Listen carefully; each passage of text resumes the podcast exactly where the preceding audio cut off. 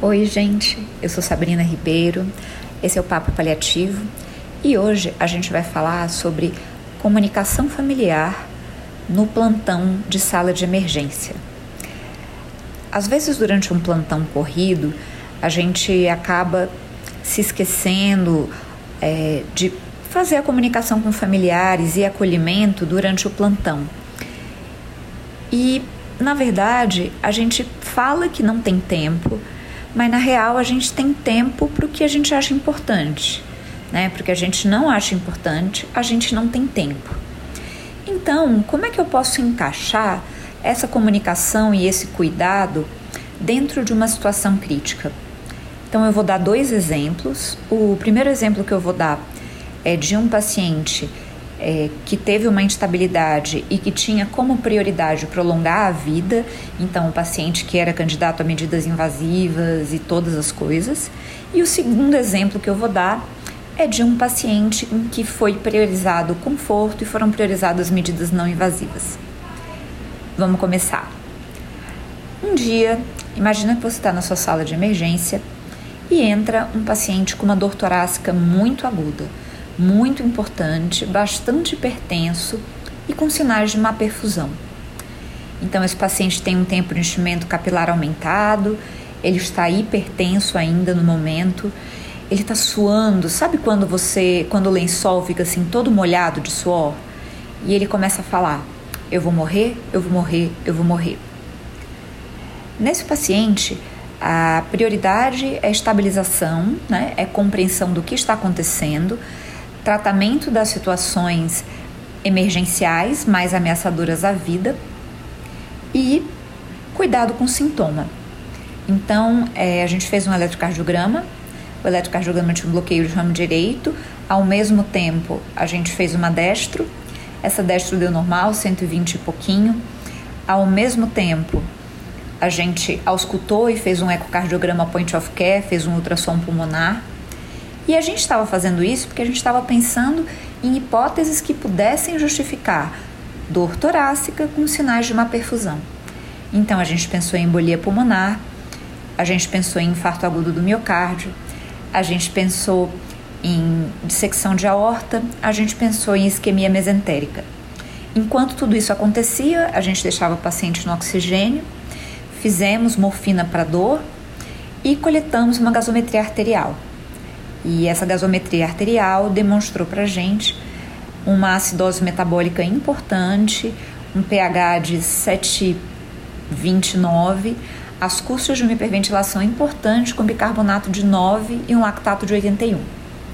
Então a gente tem uma acidose lática num paciente que é evidentemente muito grave. O que a gente pode fazer por esse paciente? Então, as medidas de estabilização iniciais foram realizadas e depois, a nossa prioridade imediata era fazer um diagnóstico. Dentre essas hipóteses, a gente considerou que a mais provável era a dissecção de aorta. A dor era característica, ia para trás, era uma dor rasgando, era um quadro bem súbito. Então, esse paciente foi para angiotomografia. Enquanto este paciente foi para angiotomografia, que é um exame que demora um pouco e tem a injeção de contraste, a gente tem a oportunidade de falar com a esposa que está do lado, preocupada, porque o marido está muito doente. Então vamos chamar essa esposa de Dona Joana. A gente chamou a Dona Joana enquanto ele era transportado e falou: Dona Joana, estamos muito preocupados com seu Alcides. Vamos chamar o paciente de Alcides. Nossa, doutora, eu também tô, ele tá muito estranho. Pois é, dona Joana, a gente está preocupado porque ele está com muita dor, porque tem alguns sinais que a oxigenação dele não está legal, de que o que está acontecendo com ele é um quadro grave. A gente ainda não tem certeza, a gente já está pensando em algumas coisas, estamos fazendo exames para identificar, mas a gente está cuidando dele. E aí a nossa familiar volta e a gente recebe o seu auxílio de volta da tomografia. A tomografia é normal, exclui embolia pulmonar, exclui dissecção de aorta, inclusive dá para ver bem a mesentérica e exclui também isquemia mesentérica. Nesse meio tempo chega uma troponina inicial, uma troponina baixa, e a gente continua não sabendo muito bem o que está acontecendo. Aí o nosso paciente, seu Alcides, começa a baixar um pouco a pressão, a ficar mais chocado, e nós optamos por intubar o seu Alcides. É, numa indicação relacionada à deterioração do estado geral do paciente. Esse era o paciente que estava piorando. Antes da intubação, a gente teve um tempo, porque a gente não intubou o paciente imediatamente. Esse é um paciente com uma via aérea fisiologicamente difícil, porque ele tem uma acidose muito importante e ele está compensando isso baseado numa frequência respiratória elevada e num PCO2 baixo. Então, se você demora a intubar esse paciente, se você tem um tempo elevado de apneia, esse paciente vai morrer de acidose. Então, a gente repôs bicarbonato, estabeleceu um acesso adequado, Enquanto tudo isso acontecia, a gente chamou a esposa do paciente para que ela pudesse vê-lo. Nesse momento, seu Alcides já estava pedindo para ser entubado, de tão cansado. É, conseguimos repor carbonato, estabilizar o paciente, preparamos noradrenalina, preparamos as drogas, ele foi entubado. E todo esse processo foi acompanhado pela familiar que estava ao lado. O paciente não deixou de ser assistido em nenhum momento, a gente conseguiu fazer as duas coisas ao mesmo tempo. A intubação aconteceu sem intercorrências, exceto uma hipotensão, e o paciente foi transferido é, para a unidade de terapia intensiva.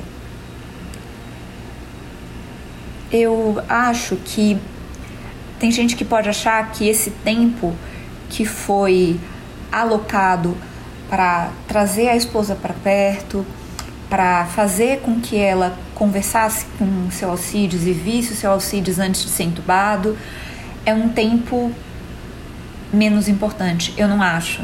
Eu acho que se o seu Alcides falecesse, o que aconteceu três dias depois, a, houve a oportunidade de uma despedida.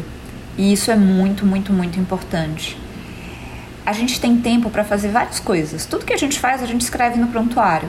A gente não precisa escrever no prontuário naquele momento, a gente pode escrever depois. A gente se senta, a gente bebe uma água, a gente toma café, a gente vai no banheiro. Às vezes, os cinco minutos que você investe chamando um familiar e explicando que alguma coisa de ruim está acontecendo, mesmo que você não saiba exatamente o que, faz com que ele participe desse processo. O que torna ele muito menos doloroso, inclusive porque esse familiar pode ver que tudo isso foi assistido que tinha alguém olhando para o seu Alcides, cuidando do seu Alcides, investindo mesmo, vou falar essa palavra, no seu Alcides. Então, é, o desfecho desse caso não foi favorável, mas e ele acabou não tendo um diagnóstico definitivo. A troponina não subiu, o ecocardiograma oficial que voltou, o que aconteceu depois, não não evidenciou nada. A gente tem esses casos meio misteriosos. A tomografia que foi feita de corpo inteiro não mostrava nenhum tipo de foco infeccioso. Algumas coisas a gente não vai saber, isso gera muito sofrimento para a equipe, isso gera sofrimento para a família também. Mas acompanhar esse processo e saber que tudo foi feito é um grande alívio.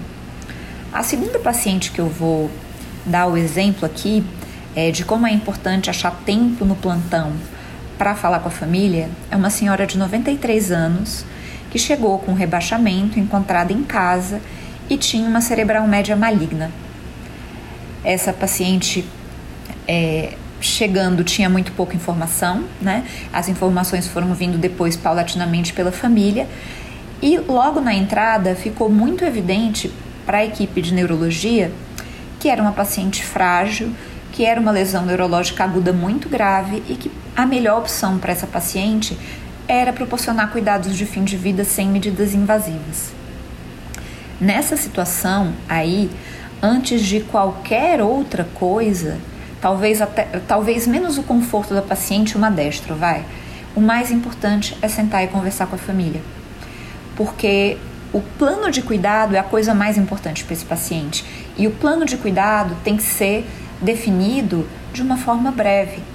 A situação que essa paciente está, uma situação de terminalidade, precisa ser comunicada de uma forma breve, para que sejam alinhadas as expectativas, para que possa ser permitida a presença familiar, para que possa ser decidido que essa paciente não vai para uma UTI, que ela vai para uma enfermaria e tudo isso é precedido pelo objetivo de cuidado, que, dada a situação de uma paciente muito idosa com uma condição aguda muito grave, foi priorizar medidas de conforto e presença familiar.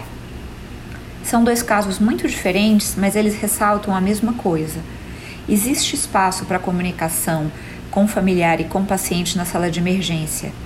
Isso é importante, isso é urgente. A gente enquanto está fazendo várias coisas ao mesmo tempo, tem que sempre lembrar que isso faz parte do cuidado integral do paciente e não pode ser esquecido. Muito obrigada e até o próximo papo.